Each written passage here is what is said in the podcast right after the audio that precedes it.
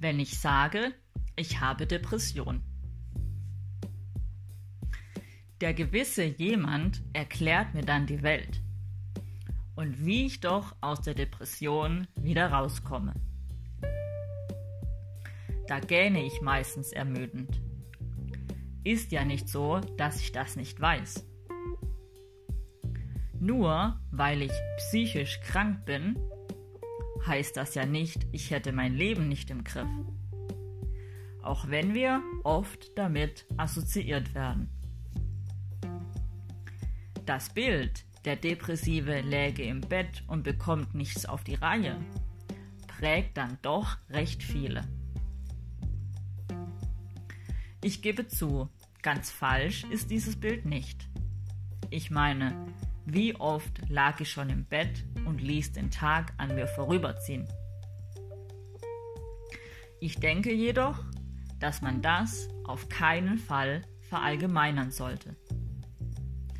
Denn Depressionen wirken sich völlig unterschiedlich auf den Menschen aus. Wir werden zwar immer wieder damit verglichen, eben nichts auf die Reihe zu bekommen, doch meines Erachtens ist es ein großer Fehler, uns in eine vorgefertigte Schublade zu stecken. Ihr wisst ja so langsam, was für ein Kraftpaket in mir steckt. Und dementsprechend machen mich solche Aussagen traurig. Natürlich sehe ich ein, dass das fehlende Wissen solche Bilder freisetzt. Doch gut finde ich das absolut nicht. Vor einiger Zeit hat mich so ein Schubladendenken sehr verletzt. Ich fühlte mich absolut nicht verstanden, reagierte verletzt und war einige Male sehr wütend. Ich versuchte nahezu jeden Menschen davon zu überzeugen, eben nicht permanent im Bett zu liegen.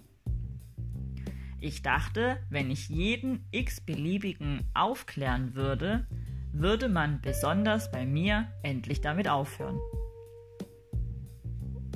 Bei manchen Menschen in meinem Umfeld funktionierte das ganz gut.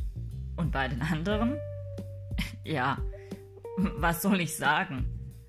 Depressionen zu verstehen bedeutet im groben und ganzen immer wieder über den eigenen Tellerrand hinwegzuschauen.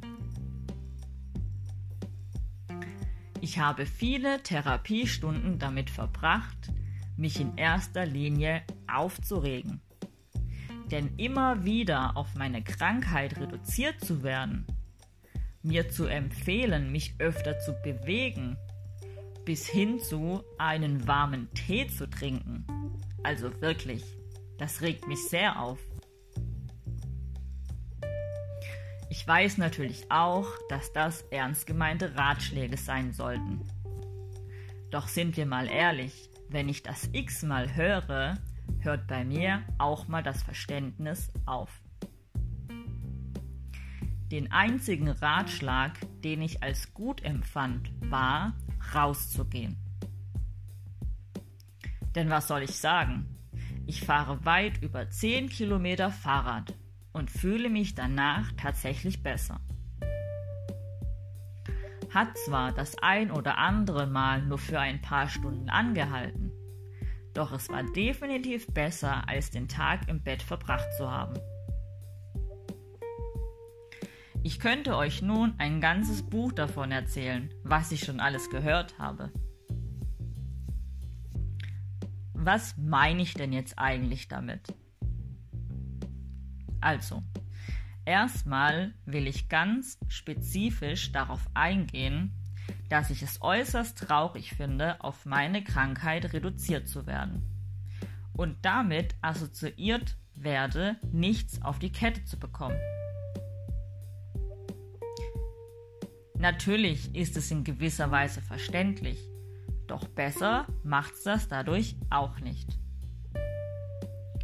Und zweitens, und das ist wohl eher das Entscheidende, bringt es überhaupt nichts, Menschen aufklären zu wollen, die nicht offen dafür sind. Und drittens, lasst solche Kommentare durch das rechte Ohr rein und durchs andere wieder raus. Klingt nun total einfach. Doch ich weiß gewiss, ist es absolut nicht. Trotzdem habe ich mir stark verinnerlicht, dass ich diesen Kommentaren keine Wichtigkeit schenke. Außerdem sehe ich es mittlerweile als total sinnlos an, mich von diesen Kommentaren verletzen zu lassen. Oder mich gar in meinem Handeln einschränken zu lassen. Ich mache ein Beispiel. Ich bin schlecht gelaunt, weil mir die Pflanze von meinem Nachbarn nicht gefällt. Also ihr müsst zugeben, dass das unnötig ist. Natürlich ist es wie immer leichter gesagt wie getan.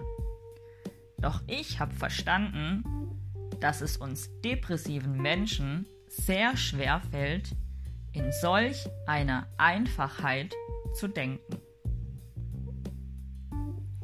Vermutlich hört sich das wieder so unfassbar einfach an. Doch wir wissen es selbst.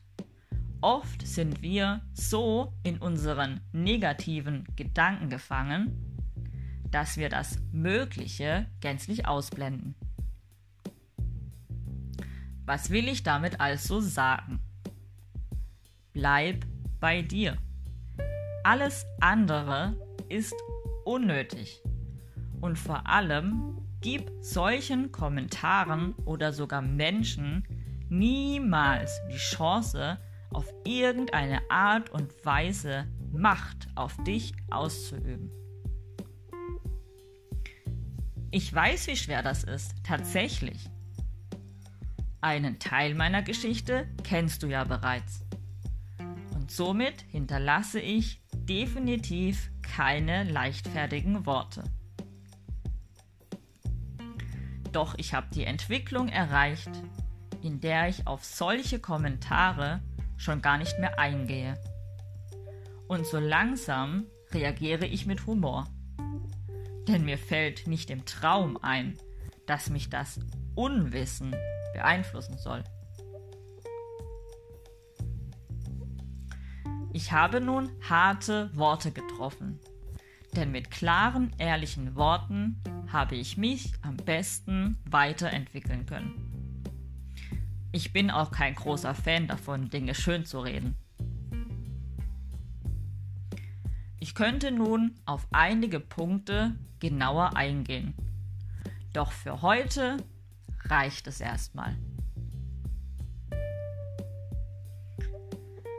Und nun möchte ich mich erstmal bei dir herzlichst bedanken.